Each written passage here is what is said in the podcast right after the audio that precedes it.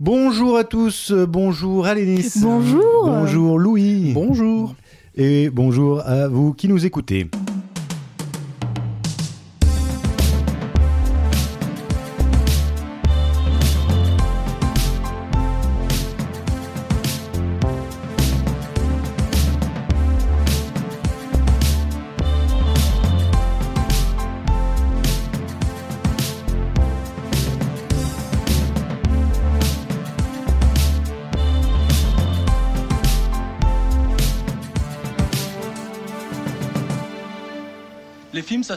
À euh, à apprendre à vivre, à apprendre à faire un lit.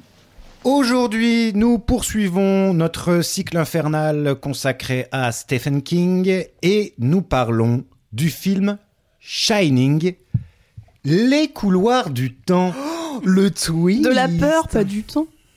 Ah, du temps, moi j'ai écrit. Ah bon? Les couloirs de la peur, les couloirs du temps. Je crois qu'il y a double titre en plus. Ah Je Alors me demande moi, s'il n'y a pas une J'ai les couloirs de la peur, moi. Ah, et ben moi je crois que sur le DVD est écrit les couloirs du temps. Ah oui, autre titre francophone, Les couloirs du temps. Alors, en tout cas, vous avez donc déjà compris que ce film n'est pas sorti en 1980, mais en 1997, et n'a pas été réalisé par Stanley Kubrick, mais par Mick ou Mike Garris. Et oui, on vous a sorti ça de derrière les fagots. Nous n'allons pas parler du film hyper culte et génial de Stanley Kubrick, comme tous les films de Stanley Kubrick d'ailleurs, ils sont géniaux. Euh, non, on vous parle de ce film qui a été réalisé donc bah, quel- euh, presque 20 ans plus tard, à la demande de Stephen King, qui n'avait pas aimé l'adaptation faite par ce brave Stanley. Ambitieux comme projet. Casse-gueule, je dirais. Euh, casse-gueule. Et donc, euh, eh bien, euh, on s'est dit, alors, euh, Louis, heureusement pour nous, euh, avait le DVD, puisque, disons-le tout de suite, pour ceux qui voudraient voir le film, il est absolument introuvable, ou difficilement en tout cas pour les gens comme moi, qu'il y a des gens plus doués qui arrivent à trouver des choses sur les internets, et surtout, chose importante à retenir, il dure 4h30. Voilà. Euh, oui, un tout petit peu moins de 80. Oui, il y a- c'est c'est à quel- quelques minutes près, effectivement, parce qu'en trois grosses parties, quoi, d'une heure trente, une heure vingt-huit, enfin quelque chose comme ça. Donc, euh, eh bien, allez le regarder. Euh, on vous fera pas l'insulte de pitcher Shining. Bah, surtout que quand on revoit en fait la série qui, qui aborde de manière plus ample tous les aspects, c'est un, peu un sacré bordel ce truc quand même. Oui. Il, y a, il y a plusieurs euh, int- intrigues sous intrigues en fait. Oui, oui, oui, oui. euh, par rapport au film de Kubrick, qui élague énormément, euh, et, et, celui-ci, effectivement, est très complet. Qui n'élague pas du tout. Il n'élague pas du tout. Là, je pense que chaque ligne du roman doit être respectée. En tout cas, je pense que c'est une adaptation très fidèle à Bram Stoker, euh, puisque euh, voici, mais jusqu'au bout. Ah, cette blague. Euh, non, j'ai pas lu Shining. De, il faudrait peut-être un jour que je le lise, mais bon, on imagine que donc ça doit être beaucoup plus fidèle au roman, euh, puisque c'est à la demande de Stephen King. Alors. Ouais. Je vais pas tout de suite, moi, me lancer dans le- le- le- la, la discussion. Je, je voudrais savoir un petit peu ce que vous en avez pensé, chers amis, de ce film. Bien sûr, c'est très difficile de faire abstraction bah, de- du, du film de Kubrick, donc... euh, Ouais. Bah, c'est pour ça que je vois presque ça comme un exercice de style et même un objet d'étude. Mm. Parce que dans la manière dont on peut regarder ce film, il y a plusieurs approches. C'est soit on est kingophile et du coup on peut regarder ça en se disant ah chouette une nouvelle adaptation de Stephen King. Soit on est plus cinéphile entre guillemets et du coup on se dit mais qu'est-ce que ça peut donner de passer une œuvre après après une œuvre comme celle de King? Parce qu'en fait aujourd'hui quand on parle de Shining on pense à mon avis quand même plus spontanément au film de Kubrick Oui. ou au moins à l'imaginaire qu'il a créé en termes d'imagerie, de décor, etc. Et à mon avis, même aujourd'hui, quand on lit le bouquin, on a euh, Jack Nicholson en tête, on a l'Overlook Hotel tel que Kubrick et euh, les gens qui ont travaillé sur euh, le, le film ont pu le, le créer. Et c'est peut-être mieux ainsi d'ailleurs. Euh, Peut-être, mais avant même de, de- de dire ce que, je- ce que je pense du film, il y a quand même ce truc très particulier de regarder un film qui, du coup, tout à coup, nous dit quelque chose involontairement sur ce que ça signifie qu'adapter, sur ce que ça signifie que de porter un regard personnel sur une œuvre, parce que là, tout à coup, euh, on a un film, euh, on a une, enfin, c'est une mini-série film d'ailleurs. euh, d'ailleurs, c'est même pas euh, l'un ou l'autre, hein, c'est une mini-série. Oui. C'est la première fois, je crois d'ailleurs, qu'on parle d'autre chose que d'un long métrage. euh, Mm. euh, sorti en salle de cinéma. Oui. C'est, là, c'est une mini-série qui a été faite pour euh, ABC, une chaîne américaine. Mm, Et euh, pas mal. Et du coup, je trouve que c'est assez euh, singulier parce que je pense qu'il est quasiment impossible de se détacher euh, du film de Kubrick. Et c'est un des trucs qui rend ce projet de série télé un peu fou, c'est de se dire passer après Bah oui. le film de Kubrick. euh, c'est euh, c'est complètement dingue, surtout si on ne, on ne prend pas en compte son existence. Et c'est exactement ce que fait Mm. la mini-série de Mick Garris, c'est qu'elle fait comme si le film de Kubrick n'existait pas. C'est une adaptation euh, qui repart entre guillemets de zéro. Et ça permet de se rendre compte, premièrement, euh, que la distance dans l'adaptation est importante en termes entre guillemets d'efficacité. Oui. C'est-à-dire que bah oui, euh, le rythme d'un livre c'est pas celui d'un film ou d'une série, donc tout à coup bah il y a une lourdeur qui s'installe qui est assez dingue. Et deuxièmement, euh, le fait qu'il y ait beaucoup moins de distance entre le livre et la série permet beaucoup plus certainement d'apprécier le matériau d'origine même sans l'avoir lu et donc de se, de ren- se rendre compte quelque part de la pauvreté euh, du traitement de ce, de ce support de base et du coup de voir que bah, Kubrick en élaguant, en supprimant des trucs, il a quelque part euh, Donner Euh, plus de force. un magnifique. peu. il a, roman. il a magnifié et donné sans doute beaucoup de puissance à un Mm. roman euh, qui euh, en manque cruellement, à mon avis en tant que lecteur. Je l'ai lu il y a longtemps, mais je- en tant que lecteur, j'avais trouvé ça assez euh, pénible. Et là, la série, elle a tous les défauts du bouquin, quoi. Mm. Et le principe, la principale différence, elle se situe notamment sur le thème central du, du- de l'œuvre en réalité. Là où chez Kubrick, c'est une espèce de truc sur la folie, la, han- la hantise personnelle, disons, de manière assez vague. Euh, chez Stephen King, c'est clairement l'alcoolisme. Euh, et c'est l'un des grands thèmes euh, de- de- du roman, c'est les conséquences de l'alcoolisme sur la famille, etc. Mm. D'où la place du jeune garçon, dont les pouvoirs euh, sont beaucoup articulés autour de la relation avec son père, beaucoup plus que dans le, le film de Kubrick. Et en fait, très clairement, Jack Torrance, dans le roman et donc dans la série, il est alcoolique et c'est un peu la source de ses troubles. Dans le roman de Kubrick, c'est suggéré, mais C'est pas aussi central. Ouais. Et donc, pour dire ce que j'en pense, bah, euh, je trouve ça euh, assez chiant, moche et pénible, quoi. Bah, on est, on, C'est kitschouille, des fois c'est un peu mignon, mais dans l'ensemble, c'est naze. on est plutôt d'accord. Je trouve que en plus, euh, c'est vrai que quand tu as hum, en tête les acteurs du Shining de Kubrick, euh, là, tu tombes un peu de haut. euh. Et d'ailleurs, pour l'anecdote, dans le métaverse de Ouvert pour Inventaire, celui qui joue Jack Torrance, c'est Steven Weber, Mhm. Qui joue Jonathan Harker dans Dracula, Oui. mort et heureux de l'être, Ouais. qu'on a déjà, euh, qui est déjà, euh, qui est déjà un épisode.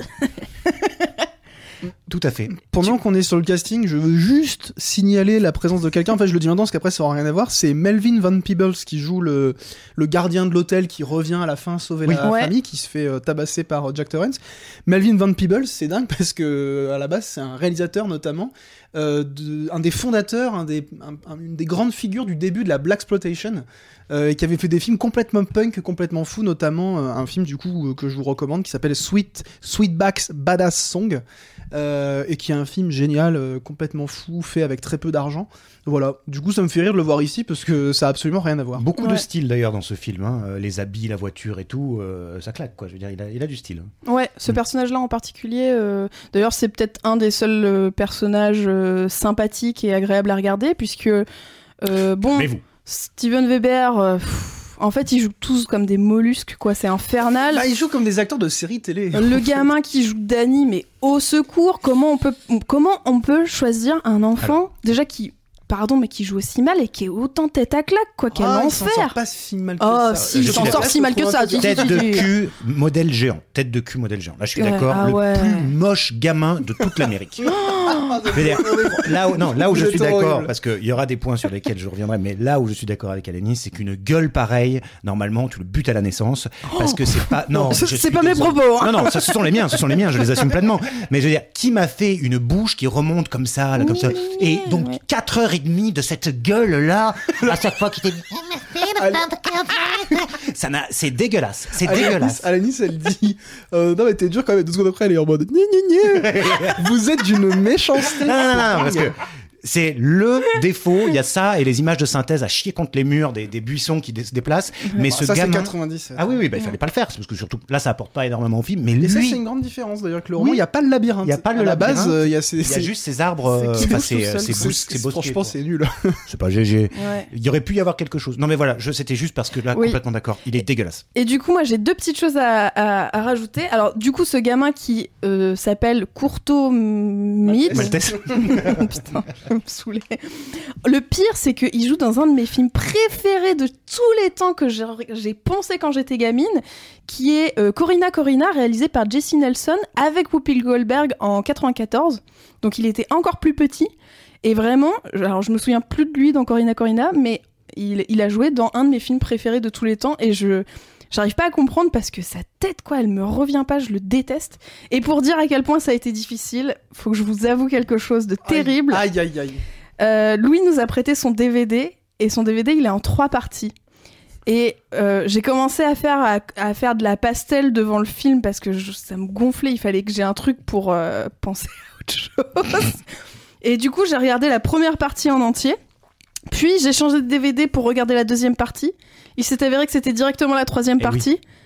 Et j'ai fait. t'es- vraiment nul parce que c'est marqué en gros DVD 3, Non. troisième partie Oui, sur le DVD. oui, d'accord. Mais c'est compliqué, il fallait tourner. c'est euh, voilà. Ah, c'est les DVD, ça existe plus, mais c'est des DVD double face. Ouais. Vous avez la partie 1 sur une face, la partie 2 sur l'autre et la partie 3 sur un troisième DVD. Et en un fait, deuxième DVD. La partie 3, c'est. Je crois que j'ai quand même réessayé avec l'autre DVD, mais ça me remettait la partie 1, j'ai rien compris. Et à la fin, j'ai vraiment. J'ai abandonné lâchement, quoi. J'ai fait, bah tant pis. J'aurais pas le milieu, c'est pas grave. Oh. Donc, moi, j'ai pas été jusqu'au bout, j'ai pas regardé les 4 heures de film parce que j'en pouvais plus.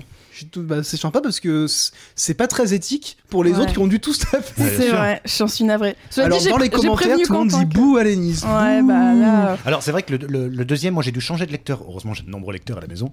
Parce que le, le, le 2 a planté. Mais euh, bon, en changeant de lecteur, j'ai pu tout voir. Avec mon pas DVD? loupé- Ouais, avec ton DVD de merde. Euh, j'ai pas pu. euh, j'en- J'en ai pas loupé une miette. C'était gratuit. Ouais.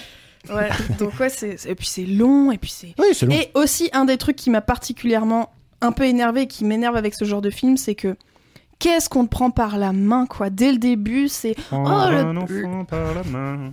Oh, le papa, il est très méchant, il boit de l'alcool, il essaye de s'en sortir. Oh, mais Dani, tu as le shining, tu brilles. Ah, mais ta gueule, quoi, c'est bon, enfin. C'est beaucoup plus explicatif que, Pardon pour le gros mot. que l'adaptation de, de, de Kubrick où effectivement Ah euh, ouais. on, on perd beaucoup de, de ce sens du mystère. Et une nouvelle fois, en fait, c'est dur de ne pas comparer avec l'adap- l'adaptation de Oui. Kubrick, qui en fait, à la fois était relativement fidèle aux scènes d'horreur du bouquin, etc., Mm. mais insufflait un sens du mystère peut-être plus épais. Ouais. C'est un film qui a été très analysé, et beaucoup des éléments d'analyse qui font l'épaisseur du film sont pas forcément complètement directement tirés du bouquin, en termes d'esthétique, en termes Ouais. de, de- Direction des acteurs et aussi. même hein. parfois de narration, parce Oui. qu'il y a certains trucs qui bifurquent un peu. Le Shining de Kubrick est vraiment dans le fantastique, c'est-à-dire cette indécision. Jusqu'au bout, on sait pas, et c'est pour ça que c'est l'un des films les plus mystérieux de l'histoire du cinéma. Mm. C'est pour ça que, à ma mesure, non, mais je veux dire par ça qu'il y a des, tellement d'ouvrages écrits dessus, j'ai à peu près tous les bouquins qui sont écrits sur Shining, parce qu'il y a toujours quelqu'un qui vient sortir sa nouvelle exégèse, etc., parce que ça fait carburer l'imaginaire. Parce que c'est, il y a plein de, de, de manques, de trous dans euh, la séquence ADN, dans ce film-là, on sait pas. euh, Et ben là, ça manque de trous. et là, bien sûr, ça manque de trous. Et ça- c'est ce qui fait que ça rentre directement beaucoup plus clairement dans l'horrifique. C'est-à-dire qu'il y a des trucs qui sont. C'est- c'est- c'est- J'ai entendu dans l'orifice parce que ça parlait. Ah oui, ça manque de trous, ça rentre directement dans l'orifice. C'est Alénis. Alors là, qu'on me dise pas, oui, tu fais toujours des blagues dégueulasses. Oui, là, mais, mais oui, mais tu te déteins sur les autres, c'est de ta oui, faute quand c'est même. de ma faute quand même. Euh, là, eff- bravo, hein, bravo, bravo. Euh, là, effectivement, bon, bah, on comprend très vite à quoi on a affaire, à une maison hantée, enfin des choses comme ça. Alors, ceci étant dit, C'est le moment du twist. c'est le moment du twist. Je suis un fanatique absolu depuis mes 15 ans de Kubrick. J'adore Shining, ça doit être euh, l'un des films que je préfère. euh, Bon, euh, très bien. Mais j'ai été, contre toute attente, extrêmement touché par ce film-là. C'est chouette. Eh oui. Alors, Je pense que t'es le seul parce que sur internet, le film est détesté. eh ben, Du coup, c'est intéressant. De... Et oui, oui, mais je, je peux comprendre. Alors, si je, je fais abstraction de ce gamin que je buterais de mes propres mains si c'était possible. Je trouve qu'il faut sacrément du courage pour les acteurs de passer, notamment pour euh, Bidule, là, le, le mec, Ouais. euh, passer après Jack Nicholson. Bon, Mm. euh, normalement, tu préfères te, te faire électrocuter dans une baignoire, quoi. Je veux dire, tu n'acceptes pas une chose pareille. Euh, pour le réalisateur, c'est un peu pareil. Tu, tu veux faire une adaptation de Shining? Tu veux dire après Kubrick? Oh oui, oui, bien sûr, il n'y a pas de problème. Bon, déjà, audacieux, les mecs. Je, trouve ça courageux.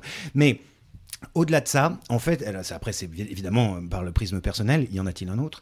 J'ai trouvé beaucoup plus intéressant toute la mise en situation, qui est beaucoup plus longue. Ce départ, euh, la maison chez eux, enfin leur appart, pourquoi ils doivent se déplacer, euh, le, renvoi de l'école, etc.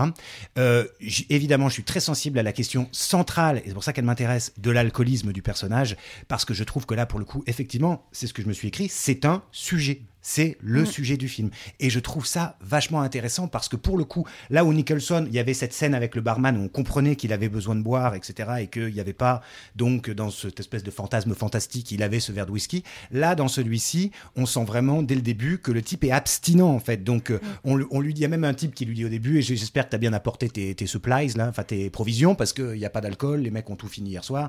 Et non, je ne bois pas. Et donc, ça va être vraiment la pénitence de ce type-là qui, loin de tout, est confronté à ces démons qui sont font partie des démons les, les- les- pas gentils, quoi, l'alcool.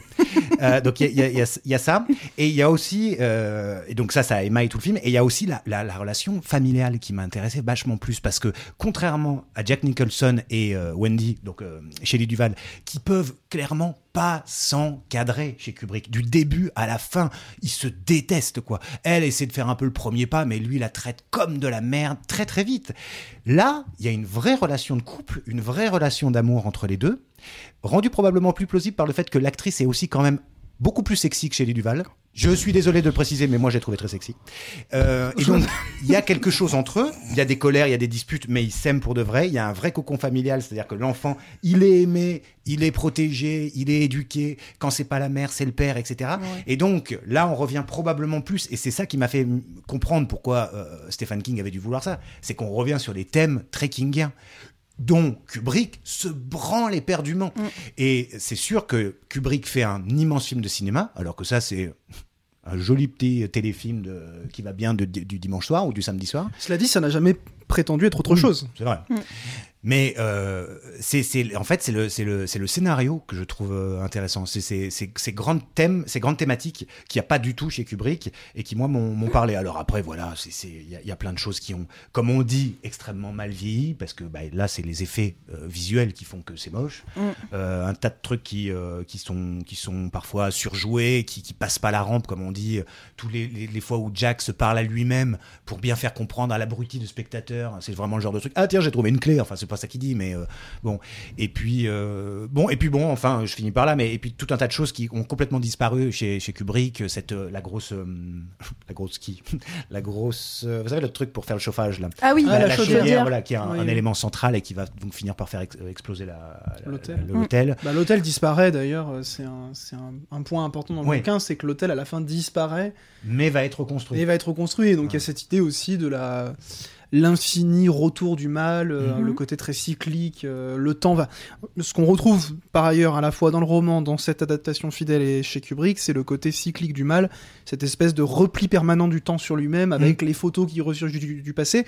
Et ce truc qui est beaucoup plus sensible chez Kubrick parce qu'il brouille beaucoup plus les pistes, Mhm. qu'au bout d'un moment, toutes les époques semblent un petit peu se condenser Mhm. et que nous, en tant que spectateurs, on finit par être quasiment perdus dans les temporalités en se disant finalement il y a une espèce de présence générale qui s'installe dans cet hôtel qui rend tout le monde un peu fou, qui fait cohabiter des gens qui ne devraient pas cohabiter et qui crée du coup des frictions dans le temps et donc euh, entre les esprits qui deviennent fous, etc. Oui. Là, c'est beaucoup plus segmenté, c'est Oui. un peu plus lourdingue, mais on retrouve cette idée de, de, de cycle entre guillemets. euh. Et puis ça finit bien. Euh, Oui. C'est-à-dire qu'il y a une, un pardon qui est fait avec le père, évidemment, puisqu'il apparaît en, esprit quoi, à son fils au moment d'avoir les, le diplôme. Et voilà. Mais non, mais sauf que toujours pareil. C'est-à-dire que là où ça, ça peut tirer sur une corde, c'est-à-dire euh, le papa, quoi. Ah, Le papa qui est donc qui est pas là, euh, même si on a encore son papa, par exemple, je veux dire. Mais euh, cette présence comme ça à la fin qui euh, va faire que bah, le petit Danny qui a eu son diplôme de merde là euh, euh, voit Ah. quand même cette. Oui, il fallait T'étais t'étais trop je me trouvais beaucoup trop mélancolique et lyrique. Je me suis dit, il fallait quand même que je Bah, non, merde. mais moi je suis. Euh, Je crois que c'est la pro. Alors c'est drôle parce que je crois que t'as jamais été aussi dithyrambique sur un film. alors que la merde. je pense, je pense vraiment que de tous les. Franchement, dites-moi si je me trompe, mais de tous les films qu'on a traités jusque-là, je pense que c'est celui qui est le plus unanimement détesté. Oui. Disons sur internet, etc. Alors, oui. c'est un film de 97, donc à cette époque-là, internet euh, n'est pas aussi euh, développé que maintenant en termes d'interaction, euh, notamment autour du cinéma. Mais il est un peu de notoriété publique que c'est un truc pourri, notamment Mm. parce qu'il y a des youtubeurs américains très connus qui ont fait des vidéos dessus pour dire que ce qui était raté, c'est que contrairement à Kubrick, il n'y avait pas d'interprétation un petit peu, euh, il n'y avait pas d'interprétation esthétique de l'œuvre originale, etc. Mais ce que tu dis est intéressant parce que tu admets que la mise en scène, en tout cas sur la forme, c'est très pauvre. Ça vient même aplatir des, trucs qui ont peut-être même plus de, disons, de volume ou en tout cas plus de reflets, plus de d'incarnation dans le roman. Mm. T'as l'impression que le truc vraiment rend ça banal avec Oui, oui. euh, des petits mouvements de caméra pour rendre ça dynamique parce que sinon on se fait chier. Moi, ça m'a marqué. Tu vois, y a la caméra est quasiment jamais fixe. C'est un Mm. truc très téléfilm, ça où tu vois, t'as Mm, toujours des petits mouvements. euh, comme pour euh, te tenir éveillé, Oui. tu vois, on agite les clés devant, Mm. devant tes yeux pour que tu restes euh, attentif. Euh, mais au-delà de ça, euh, le fait que l'écriture te touche ren- rentre en contradiction avec beaucoup de choses qui sont dites sur le film. Et pour moi, ça permet quasiment inversement de se rendre compte de la froideur de Kubrick. C'est-à-dire que, on- oui, Kubrick met en scène euh, le, le roman, lui donne une dimension esthétique, plastique euh, assez euh, ambitieuse, qui est marquante parce que elle crée cette épaisseur dont on parlait. Et puis il y a des images marquantes. Bien sûr. Ah, ce- ce- cet ascenseur qui s'ouvre sur, euh, euh, sur vague une sang. vague de sang, Mm, mm. euh, des plans, alors, notamment ce plan euh, qu'on retrouve là, hein, le- la personne qui a le masque de loup. Ici, ça devient un truc euh, assez banal où il y a un mec avec un masque en plastique qui fait bouh. Euh, chez Kubrick, ça donne un plan cauchemardesque Mm. parce qu'il installe quelque chose euh, de manière beaucoup plus précise visuellement. Mais Kubrick, c'est quand même quelqu'un qui n'aime pas l'humanité, dont les personnages sont quasiment systématiquement soit fonctionnels, soit d'odieux connards. Mm. Ils sont l'un ou l'autre globalement. Et du coup, on a pu oublier aussi que malgré tout ce qu'on peut reprocher à Stephen King, il a toujours quand même cette attention envers ses personnages, à la fois de leur donner une forme de consistance, mais aussi euh, de, quelque part les rendre aimables, leur, euh, leur donner cette humanité qui permet Oui. le pardon, même si je trouve que souvent les fins chez Kubrick, elles sont quand même un peu sans horizon. Là, dans le Chez King, alors, Kubrick ou je me souviens King pas dans... chez King. Ah oui. Euh, bah, chez Kubrick aussi d'ailleurs. Mm. hein. Ah bah, chez Kubrick, c'est définitif, c'est-à-dire qu'il n'y a pas de pardon, il n'y a pas de rédemption. Il y a les deux qui arrivent à s'en sortir, parce que Danny paume son, arrive à perdre son père dans le labyrinthe, et il crève, Jack. Mm. Il crève en étant euh, au mieux de sa forme, quoi, après avoir Ouais, voulu tuer tout le monde. Alors ouais. que là, et c'est pour ça aussi que c'est tendre, et que c'est... euh, là, c'est le Jack n'a pas du tout le même... euh, Mm. Il lutte tout le film Mm. contre les démons, que ce soit les fantômes ou que ce soit ses démons à lui, ce qui revient à peu près au même. Et à la fin, il se sacrifie pour en faisant péter l'hôtel, en refermant cette putain de valve, pour que euh, ben, sa femme et son gamin puissent euh, s'en sortir. Donc il y a le sacrifice à la fin. C'est, ça, ça change complètement le truc de... Ouais. de- L'interprétation. Bah, le Ah combat à terre, il est plus équilibré. Là où chez. Kubrick, il y a un basculement progressif et définitif. Chez, Steph- enfin, chez, chez Stephen King, du coup, Mick Garris, parce qu'en fait, Stephen King, il a écrit ce truc. Enfin, il est beaucoup plus responsable de, de cette Oui. adaptation euh, télé. Il est vraiment au cœur du projet. On retrouve euh, cette, cette- cette dualité intérieure et ce combat intérieur qui est euh, beaucoup plus présent et du coup beaucoup plus long. C'est-à-dire qu'il n'y a pas de bascule définitive dans euh, la folie ou je sais pas ce que chez Kubrick d'ailleurs on sait même pas euh, on sait jamais si c'est de la folie pure si c'est euh, de la hantise extérieure intérieure il y a tout ce truc avec le cimetière indien euh, Oui. une espèce de résurgence d'un mal intemporel Mm, mm, un peu mm. abstrait en fait même. Ouais. Bah moi je comprends, euh, tu vois, j'avais pas du tout euh, cette vision-là du film, mais je pense parce que les, les acteurs m'ont trop laissé en dehors, en fait. Oui, oui. Tous. Bah, là je, je- je te trouve presque un peu dur parce qu'il joue pas très bien mais c'est c'est du télé en fait c'est aussi que c'est un téléfilm, quoi. Moi, je trouve ça, prendre, franchement, euh, je trouve ça plutôt raté, assez, Ouais. assez ennuyeux, assez mauvais, euh, parce qu'en plus, euh, Quentin a raison qu'on retrouve beaucoup plus qu'à chez Stephen King, mais vous commencez à le savoir, Stephen King, c'est pas ma cam. Mm. Du coup, ça me passionne pas. euh, mais cela dit, je reconnais que c'est plus chaleureux que Kubrick. Et d'un autre Mm. côté, je crois que ça ne prétend pas être autre chose hmm. qu'une adaptation fidèle sous forme de téléfilm de ce roman.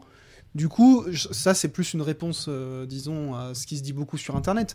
Bah et alors, enfin, je, je- en tant qu'objet d'étude, c'est intéressant de notre point de vue, mais je pense qu'on peut reconnaître aussi une forme de modestie à ceux qui se sont emparés de ce projet, Hmm. de ne pas essayer d'égaler à aucun moment le film de Kubrick. Je pense que, à part peut-être King, mais Oui. lui, il est dans son truc, enfin c'est son œuvre, donc. euh, je peux presque lui pardonner parce que pour lui, il y a un enjeu euh, qui nous dépasse, euh, nous, euh, Oui, en tant que spectateurs. Mm. Mais les, je crois que tout le monde, tous les autres, euh, ont eu la modestie de ne pas essayer, euh, ne serait-ce que d'égaler ou d'imiter.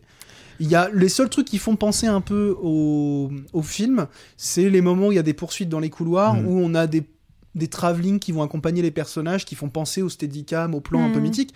Mais j'ai envie de dire, c'est des couloirs d'hôtel, euh, si tu le fais pas en plan fixe, bah globalement tu le fais en travelling avant ou arrière qui Oui. suivent les personnages.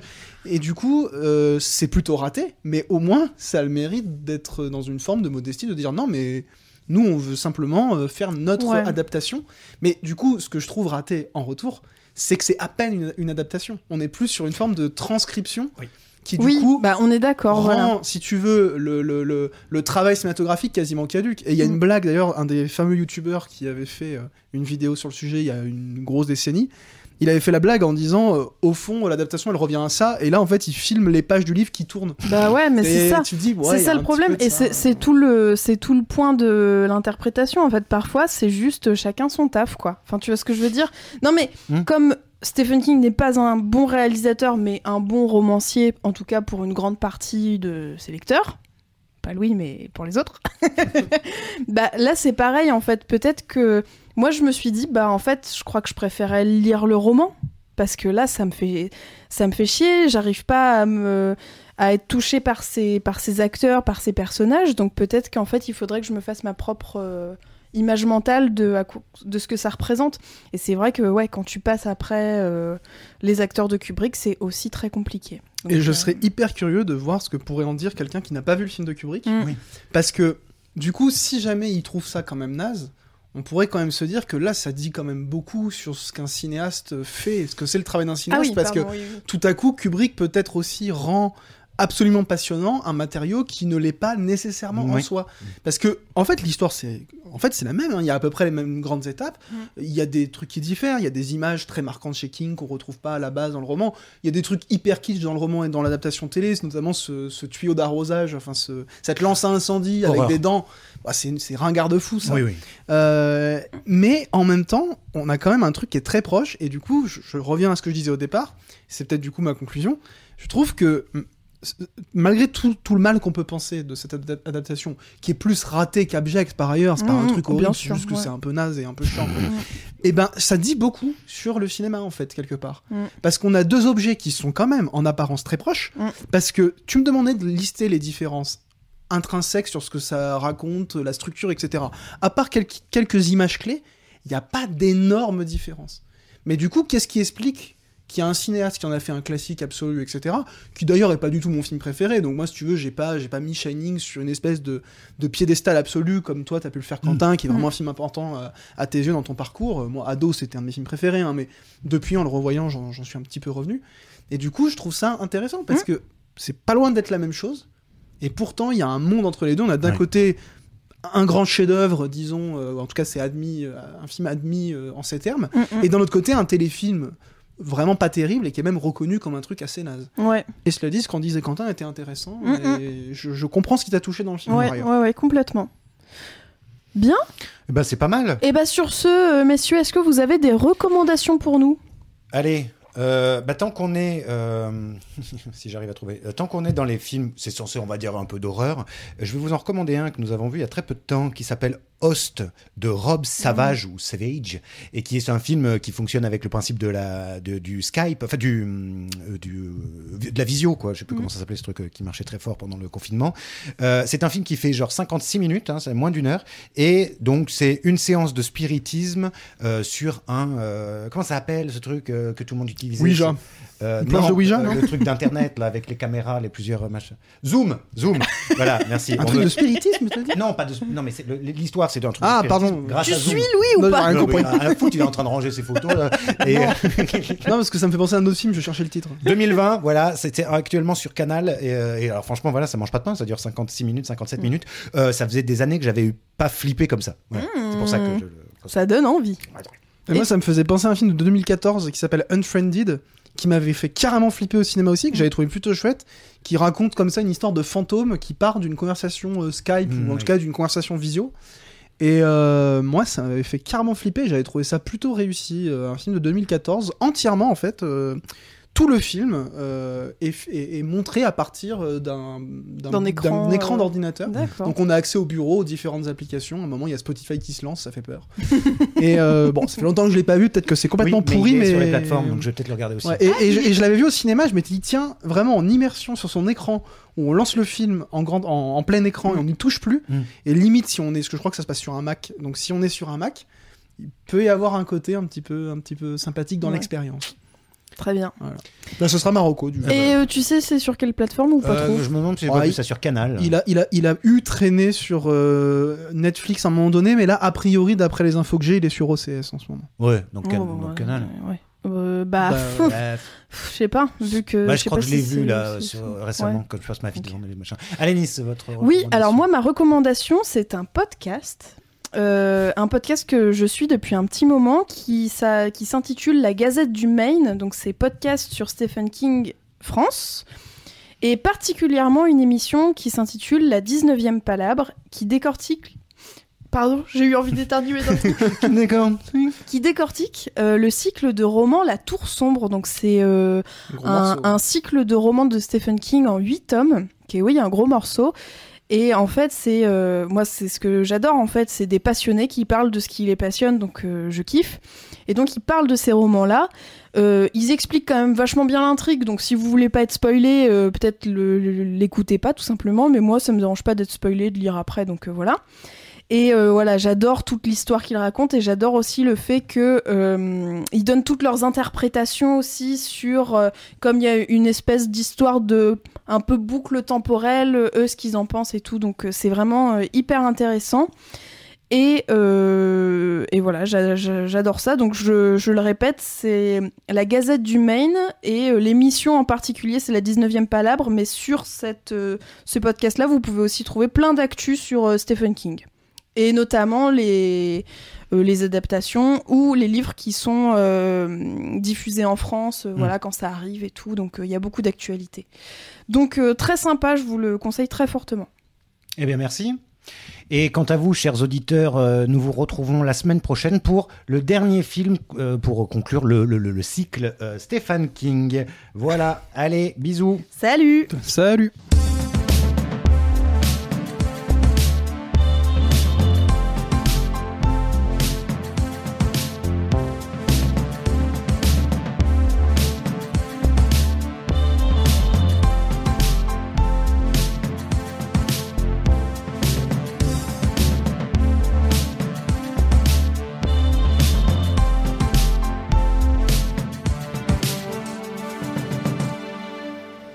Ça sert à ça, euh, à apprendre à vivre, à apprendre à faire un lit.